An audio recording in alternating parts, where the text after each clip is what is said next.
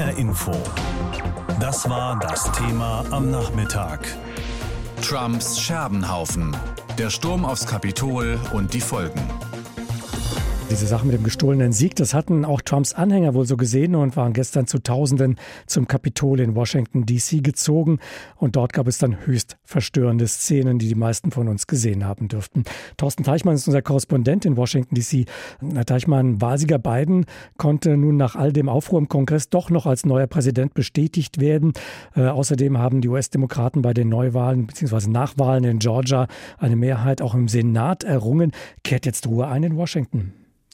Ja, Ruhe glaube ich nicht, aber es ist natürlich äh, deutlich geworden für die Demokraten, dass es mit ihren politischen Projekten leichter werden könnte, weil sie nicht in jedem Fall auf die Zustimmung der Republikaner in den kommenden Wochen und Monaten angewiesen sind. Äh, das könnte dazu beitragen, dass zum Beispiel die Steuerreform, die die Demokraten vorhaben, bei der es darum geht, Einkommen von über 400.000 US-Dollar im Jahr stärker zu besteuern, dass diese Steuerreform zum Beispiel durchkommt. Das war vorher aussichtslos. Auf der anderen Seite bleibt es natürlich unruhig, weil ja gestern gestern der US-Präsident demonstriert hat, dass er nach wie vor Macht und Einfluss hat, auch wenn er dann nicht mehr der Präsident ist in 14 Tagen. Er hat eine Basis, an die er sich immer wieder wenden kann, die er mobilisieren kann. Das sind 73 Millionen Amerikaner, die für ihn gestimmt haben. Und er machte gestern vor allem gegenüber seiner eigenen Partei, den Republikanern, deutlich, dass er in der Lage ist, diese Basis auch für seine Interessen einzusetzen. Werden sich die Republikaner, wird sich die Partei jetzt entscheiden müssen, ob sie weiter auf Trump setzen will oder ob sie vielleicht ganz neue Wege gehen will, nachdem sie ja eben auch diese Mehrheit im Parlament nicht mehr hat.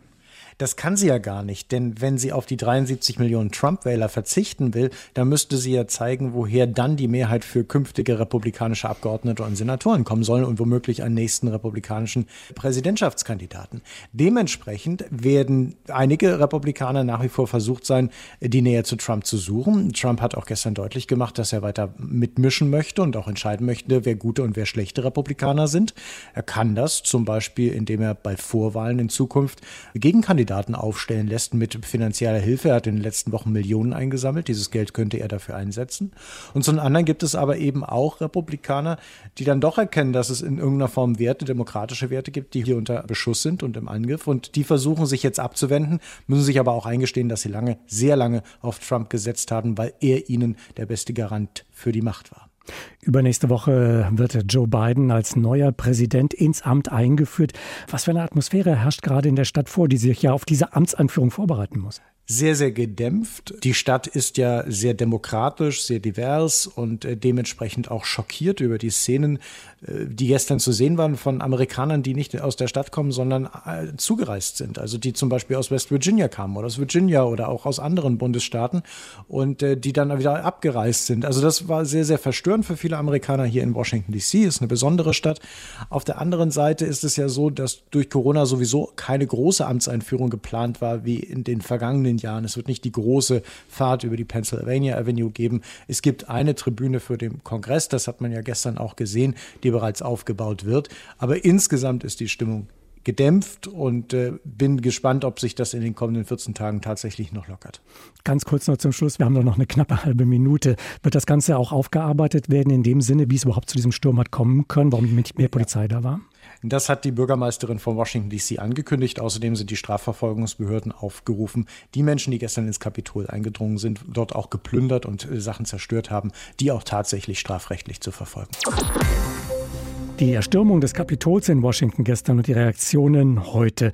Denn nicht nur hier bei uns in Deutschland oder in den USA selbst haben diese Ereignisse viele Menschen fassungslos werden lassen. Wie aber sieht man das in anderen Machtzentren dieser Welt, in den Staaten, die auf verschiedenen Ebenen etwa mit den Vereinigten Staaten konkurrieren oder eben auch mit den Vereinigten Staaten kooperieren? Am deutlichsten wurde der Außenbeauftragte der EU, Josep Borrell. Er kommentierte die Bilder aus Washington mit einer Schlagzeile, die bald überall in Brüssel aufgegriffen wurde. This is not America. Dies ist nicht Amerika. Die Augen der Welt hätten die US-Demokratie im Belagerungszustand gesehen. Das politische Brüssel sieht das durch die Bank ähnlich. Über Nacht haben sich dort alle Institutionen zum Sturm auf das Kapitol geäußert. Ratspräsident Charles Michel bezeichnete das Gebäude als Tempel der Demokratie. Es so zu sehen sei ein Schock. EU-Kommissionspräsidentin Ursula von der Leyen fügte hinzu, sie glaube weiter, dass die US-Institutionen standhalten würden. Sie freue sich auf die zukünftige Zusammenarbeit mit dem neuen Präsidenten Joe Biden. Der Präsident des Europäischen Parlaments, David Sassoli, warnte allerdings, die Ereignisse vom 6. Januar würden ein schwarzes Kapitel hinterlassen. Zahlreiche EU-Regierungschefinnen äußerten ebenfalls ihre Besorgnis und Erschütterung, genauso wie viele Abgeordnete im Europaparlament. Das politische Brüssel ist sich ausnahmsweise einig. Die Ereignisse in Washington sind nicht nachzuvollziehen und nicht zu entschuldigen. Aus Brüssel Michael Schnader. Die russischen Reaktionen zeichnen ein düsteres Bild von der Lage in den USA. Kritik an Donald Trump gibt es allerdings nicht und auch der gewaltsame Angriff auf das US-Kapitol wird nicht ausdrücklich verurteilt. Das russische Außenministerium sprach von einer inneren Angelegenheit der USA. Sprecherin Maria Sacharowa bezeichnete das amerikanische Wahlsystem als archaisch. Es entspreche nicht den modernen demokratischen Standards und schaffe Möglichkeiten für Verstöße.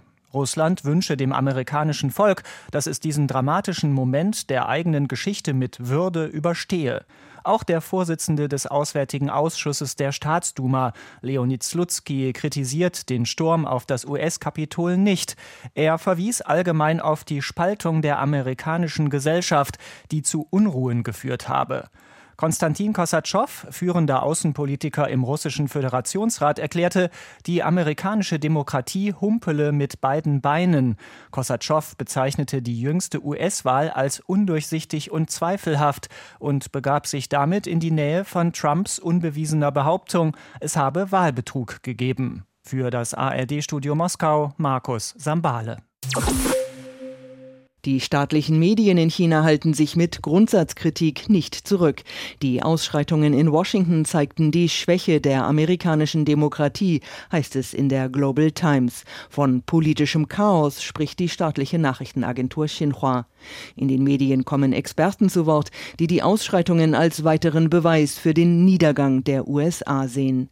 Etwas zurückhaltender äußerte sich die Sprecherin des Außenministeriums in Peking. Sie wünschte den USA eine schnelle Rückkehr zu Frieden, Stabilität und Sicherheit. Sie zog auch Parallelen zu den Anti-Regierungsprotesten in Hongkong, bei denen es 2019 Ausschreitungen gegeben hatte. Auch dort waren Demonstranten ins Parlament eingedrungen. Die Außenamtssprecherin kritisierte, dass westliche Politiker gewalttätige Demonstranten in Hongkong als Freiheitskämpfer gefeiert hätten, während während sie die Gewalt in Washington jetzt scharf verurteilten. Da werde mit zweierlei Maß gemessen, kritisierten auch viele Internetkommentatoren.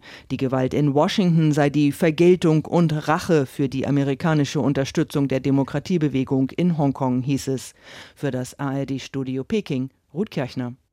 Unsere Korrespondentinnen und Korrespondenten berichteten für HR Info das Thema, das wir genannt haben, Trumps Scherbenhaufen, der Sturm aufs Kapitol und die Folgen am Tag nach dem Sturm auf das Kapitol in Washington. Und darüber habe ich vor der Sendung auch mit Ralf Freund von den Republicans Overseas gesprochen. Er lebt in Frankfurt und vertritt die in Deutschland lebenden Mitglieder der Republikanischen Partei, also der Partei von Donald Trump.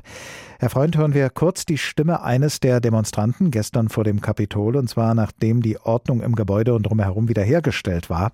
Ein Reporter des US-Fernsehsenders CNN hatte ihn gefragt, ob dieser Sturm auf das Kapitol wirklich die richtige Art und Weise sei, sich nach einer verlorenen Wahl zu verhalten. Und darauf kam diese Antwort. Um, absolutely. We have to, as American patriots, we have to do what we can to take back this country. Absolut. Als Patrioten müssen wir tun, was wir können, um dieses Land zurückzuerobern, so die Antwort dieses Trump-Anhängers. Eine Meinung, mit der er wohl nicht alleine steht, denn viele Trump-Anhänger sprechen wie der Präsident von einer gestohlenen Wahl, also von Wahlbetrug. Was sagen Sie denn, Herr Freund? Waren die Leute, die die Scheiben des US-Parlaments eingeschlagen haben, Patrioten? Also Patrioten sind sie möglicherweise, aber nicht aufgrund ihrer Taten gestern Abend. Ähm, diese Taten waren kriminell und sind ähm, absolut abzulehnen. Das sind auch keine offiziellen Vertreter ähm, der US-Republikanischen Partei, für die ich spreche. Die sind keinster Weise legitimiert, die haben sich selbst so ernannt. Und ob das wirklich Republikaner sind, wage ich an der einen oder anderen Stelle zu bezweifeln. Also insoweit sollten wir hier trennen zwischen Partei-Establishment und selbsternannten Chaoten. Gleichwohl geben viele Menschen in und außerhalb der USA Donald Trump, dem amtierenden Präsidenten, einem führenden Mitglied der Republikanischen Partei eine Mitschuld, wenn nicht sogar die Hauptschuld an der gestrigen Eskalation. Er habe geradezu dazu aufgerufen, sagen viele. Und als Reaktion auf die Ereignisse gestern Abend haben sich inzwischen einige Spitzenpolitiker der Republikanischen Partei von ihm abgewendet. Nichtsdestoweniger kann er in seiner Partei, die ja auch Ihre Partei ist, Herr Freund, immer noch auf Leute zählen, die ihn unterstützen. Wie viel Schaden nimmt die Republikanische Partei durch diesen Umstand, auch wenn die Unterstützung für Trump inzwischen nicht mehr aus den ersten Reihen kommt? Also man muss zwei Dinge davon unterscheiden. Das eine ist einmal das Establishment und die Abgeordneten, die Repräsentanten der US-Republikanischen Partei und die jetzt auch in dem neuen Kongress vertreten sind. Und dort hat sich in den Vorwahlen innerhalb der Republikanischen Partei schon gezeigt, dass sich die sogenannten Trumpisten, also die auf der Trump-Linie sind, sich dort durchgesetzt haben, unabhängig davon, ob sie dann später gewählt worden sind oder nicht. Das heißt, diese Personen sind nach wie vor dort in Amt und Würden und zwar ganz neu im neuen Kongress. Denen natürlich fällt es schwer, sich von Trump abzuwenden. Dann gibt es natürlich die, ein Teil der Partei, zu denen ich mich eher zähle, zur Grand Old Party, so mehr so die Reagan-Bush-Ära, zu der Zeit, die er studiert und gearbeitet habe in den USA, die einen wesentlich moderateren Ton an den Tag legen. Also insoweit muss man da trennen. Das Zweite ist, Sie sagten, die Republikanische Partei Parteien sind in Amerika, anders als in Deutschland, eben nicht Wegweiser mit einem Grundsatzprogramm, sondern sind mehr Dienstleister, die die jeweiligen Abgeordneten unterstützen in ihrem Wahlkampf. Sie geben nicht die ganz große Linie vor, sondern es ist eher umgekehrt. Die Personen, die Repräsentanten, die gewählt werden, geben dann die politische Richtung vor. Insoweit haben wir die Kuriosität auch bei den Demokraten gesehen, wird es ein Sanders oder ein Biden oder ein Buttigieg und danach wird die politische Landschaft ausgerichtet, eine politische Karte und eine Agenda. Also insoweit kann man da schlecht von der Republikanischen Partei sprechen. Es gibt Strömungen, Veränderung, keine Frage. Die gab es früher auch mit der Boston Tea Party. Wir erleben es jetzt wieder. Also, es wird interessant sein, jetzt in dieser Legislaturperiode in den nächsten 20 Monaten, bis wieder die Zwischenwahlen sind, welche Couleur sich durchsetzen wird. Sie haben ja gerade beschrieben, diese beiden großen Strömungen, die es jetzt in der Republikanischen Partei gibt, die Trumpisten und die Nicht-Trumpisten, wie ich sie mal nennen will. Was wird daraus werden aus dieser Spaltung? Können diese beiden Flügel überhaupt noch unter dem Dach einer Partei zusammenbleiben oder müssen jetzt die führenden Mitglieder der Republikanischen Partei, die sich ja eher von Trump jetzt abgewandt haben, sagen, äh, da müssen wir irgendwie trennen, diese beiden Strömungen, dass es eben nicht mehr eine und dieselbe Partei ist? Also ich glaube, politisch ist zwischen diesen beiden Gruppierungen liegt nicht viel ähm, in puncto Wirtschaftspolitik, in puncto Innenpolitik. Ich glaube, es geht im Ton und auch im, in dem ganzen Auftreten gibt es doch gewaltige Unterschiede. Aber ich glaube, das macht keine Partei aus, dass sie verschiedene Tonfälle hat und dass man sich deswegen trennt. Also ich glaube, politisch ist zwischen diesen beiden Gruppen der Graben nicht sehr tief. Verglichen beispielsweise zu der Demokratischen Partei, die dort eine Anti-Trump-Koalition formiert hat, von den Progressiven über die Minderheiten, über die Gewerkschaften bis zu Wall Street-Millionären annähern. Also das ist ein ganz großer Bogen, der ist politisch viel weiter auseinander. Also die Republikanische Partei täte gut daran, sich auf ihre politischen Inhalte, wo sie doch sehr eins ist, zu setzen und den Ton und die Tonlage des Präsidenten, die vor allen Dingen nicht sehr präsidial ist, seitdem er abgewählt worden ist, wo selbst ich sage, also ähm, das ist kein präsidialer Stil, da sollte man doch stark von trennen. Die Tonlage, sagen Sie, da geht es ja dann auch um politische Methoden, um nicht nur Ton, sondern vielleicht auch Aktionen, die daraus erfolgen können, die ja gestern auch erfolgt sind. Und wenn Donald Trump nun heute Morgen sagt, dass seine Präsidentschaft, Zitat, nur der Anfang des Kampfes gewesen sei, rechnen Sie damit, dass die Republikanische Partei es schafft, dass die führenden Mitglieder der Republikanischen Partei verhindern können, dass Trump für diesen Kampf Mitstreiter in der Partei findet, die dann vielleicht auch solche Methoden anwenden wie gestern Abend? Also es wird sich zeigen jetzt bei Nachwahlen, die wir jetzt auch haben werden, intern, also innerhalb der Partei, wer sich dort durchsetzen wird. Ich glaube, es hat, es hat im Ansehen von Trump innerparteilich vor allen Dingen stark geschadet, dass er diesen Ton nicht erst seit gestern, sondern auch des letzten Jahres bei Covid, bei den Rassenunruhen, bei Gleichberechtigung zwischen Mann und Frau, dass er den falschen Ton getroffen hat. Ich glaube, da hat er viel Porzellan zerschlagen und auch, dass einige sagen, er käme vielleicht in vier Jahren wieder, halte ich jetzt nach diesem Auftritt für eher unwahrscheinlich. Ich glaube, die Republikanische Partei ist sehr mitgliederstark, ist sehr groß. Es gibt eine Zeit nach Trump geben, also dessen bin ich mir sicher. Die Republikanische Partei wird ja auch entscheiden müssen, um welche Wählerstimmen sie werben wird. Wird sie weiterhin werben wollen um Stimmen von Wählern, wie sie gestern das Kapitol gestürmt haben? Also nochmal, es gibt nicht die Republikanische Partei. Es gibt 435 Abgeordnete im Repräsentantenhaus und 100 Senatoren und jeder muss für sich sein Direktmandat gewinnen. Jeder muss seine Wähler vor Ort überzeugen, um, damit er entsendet wird. Das heißt, es ist vielschichtig. Ein Republikaner im Westen des Landes ist viel liberaler als beispielsweise ein Demokrat im Süden des Landes. Also da gibt es verwischende Parteigrenzen. Jeder muss für sich den Wahlkampf führen. Es gibt keine Parteilinie. Also insoweit denke ich mir, klar wie die Republikanische Partei sich, sich ausrichten muss, aber diese Diskussion, die die wir hier führen, führen wir schon seit Ronald Reagan, dass es angeblich der letzte Präsident wäre, der noch auf die alte Garde gesetzt hätte. Ich gebe darauf nicht viel. Parteien sind im Wandel, die Republikanische Partei auch. Sie wird sich ausrichten müssen. Aber nochmal, es geht von Personen aus, nicht von der Partei der Wandel die gestrige Erstürmung des Kapitols in Washington durch Anhänger von Donald Trump. Eine Aktion, die auch über die USA hinaus viele Reaktionen hervorgerufen hat, weltweit, auch auf den Finanzmärkten. Mehr darüber von unserer Börsenreporterin Bianca von der Au. Die Bilder aus Washington haben weltweit für Entsetzen gesorgt. Wütende Trump-Anhänger erstürmten gestern das Kapitol. Vier Menschen kamen dabei ums Leben. Auch am Finanzplatz Frankfurt herrscht Fassungslosigkeit. Chefvolkswirtin Gertrud Traut von der Landesbank Hessen-Thüringen. Ja, das hat mich erschrocken und es hat mich auch dann noch verwundert, also dass Trump so lange gebraucht hat, um überhaupt vor die Medien zu treten und viel schlimmer noch, dass er sich noch mal hinstellt und sagt, die Wahl war eine Lüge, aber jetzt geht ja doch mal nach Hause.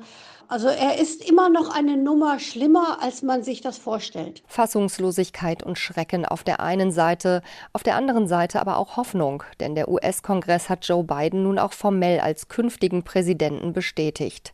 Zudem gehen die zwei entscheidenden Senatssitze in Georgia an die Demokraten und damit die Mehrheit in beiden Häusern.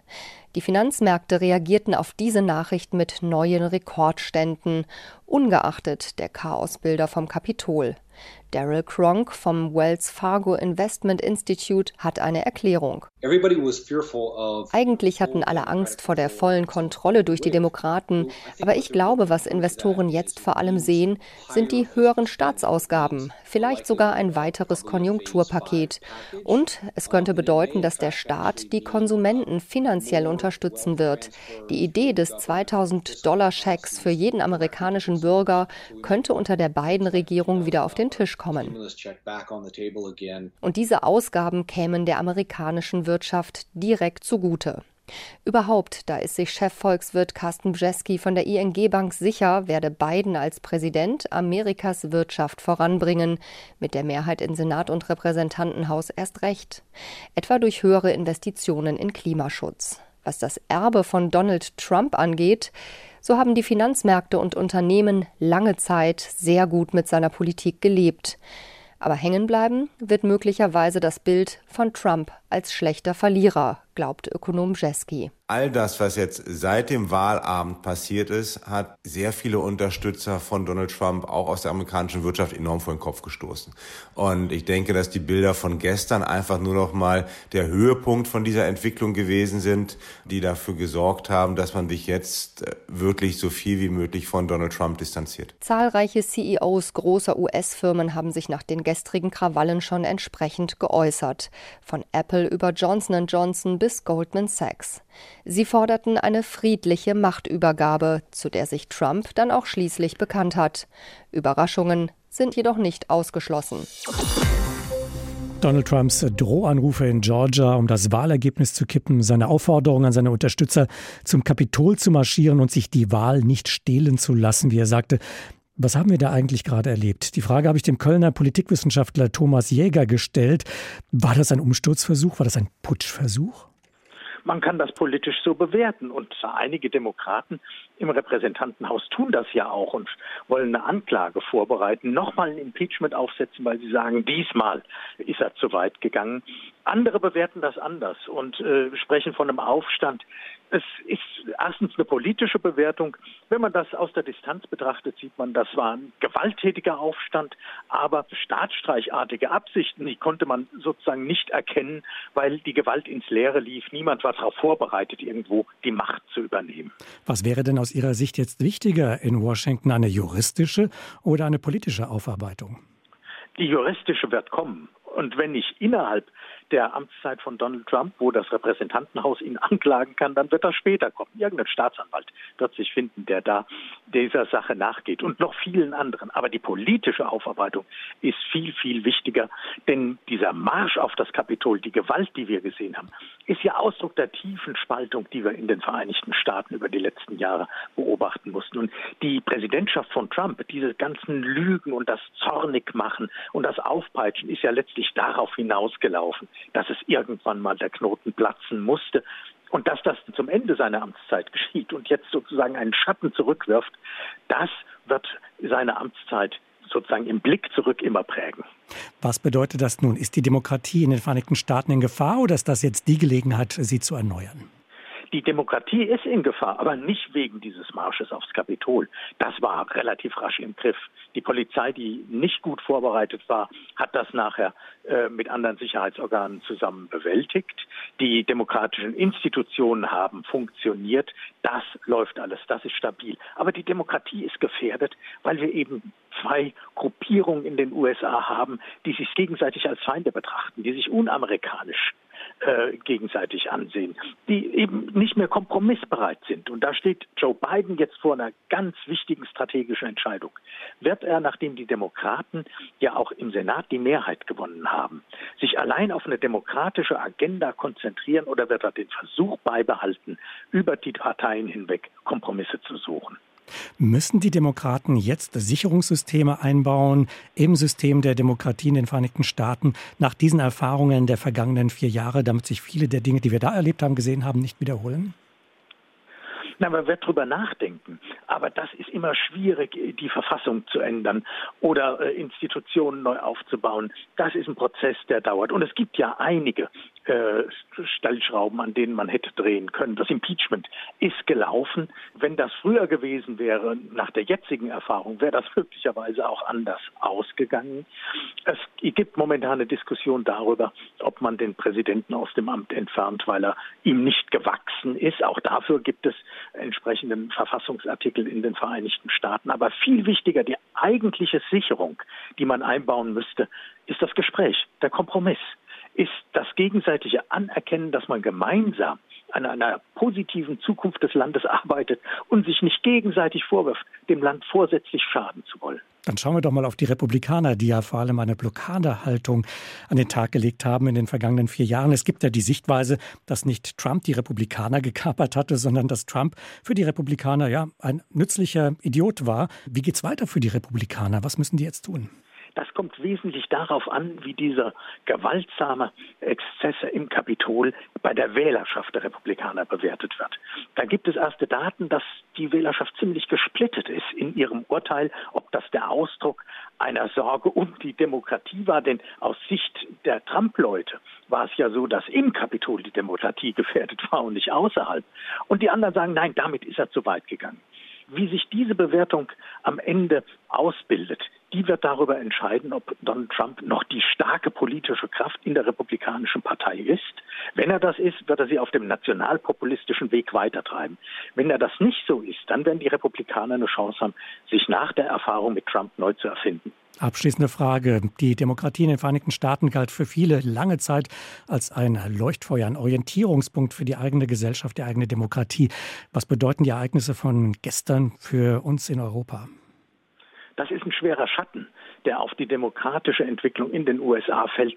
Viele Demokraten sind erschrocken. Das kann man heute all den Texten entnehmen, die sagten, das konnte man sich nicht vorstellen, dass sowas geschieht. Aber aus der Distanz hat man eben sehen können, dass so etwas in der Luft lag, wo sich das seinen Ausdruck findet. Das wussten wir natürlich nicht. Aber für uns in Europa und für alle anderen, die daraus lernen wollen, heißt es, dass man in jedem Fall dafür sorgt, dass die gesellschaftliche Debatte produktiv geführt wird.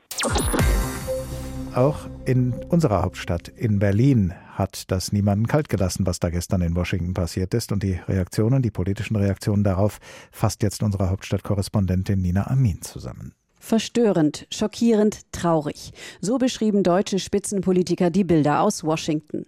Ein Sturm auf das Herz der amerikanischen Demokratie nannte Bundespräsident Frank-Walter Steinmeier die Ereignisse vor und im Kapitol. Scharfe Kritik übte er an dem noch amtierenden US-Präsidenten Donald Trump. Diese Szenen, die wir gesehen haben, die sind das Ergebnis von Lügen und noch mehr Lügen, von Spalterei und Demokratieverachtung von Hass und Hetze, auch von allerhöchster Stelle. Auch Bundeskanzlerin Angela Merkel hält Trump mitverantwortlich für die Ausschreitungen, bei denen Menschen ihr Leben verloren haben. Trump habe Zweifel am Wahlausgang geschürt und jene Atmosphäre bereitet, die die Ereignisse der Nacht erst möglich gemacht hätten. Eine Grundregel der Demokratie ist, nach Wahlen gibt es Gewinner und Verlierer. Beide haben ihre Rolle mit Anstand und Verantwortungsbewusstsein zu spielen, damit die Demokratie selbst Sieger bleibt. Und ich bedauere sehr, dass Präsident Trump seine Niederlage seit November nicht eingestanden hat. Die Bilder von Menschen, die gewaltsam vorbei an Sicherheitskräften den Kongress stürmten, weckten auch Erinnerungen an Szenen während einer Demonstration gegen Corona-Maßnahmen vergangenen Sommer in Berlin. Bundespräsident Steinmeier sagte, Wir vergessen nicht, wenn auch in anderer Form und anderer Dimension, jene Bilder, als Gegner der Demokratie die Stufen unseres Reichstages besetzten. Deshalb sende ich diese Botschaft heute auch an uns alle.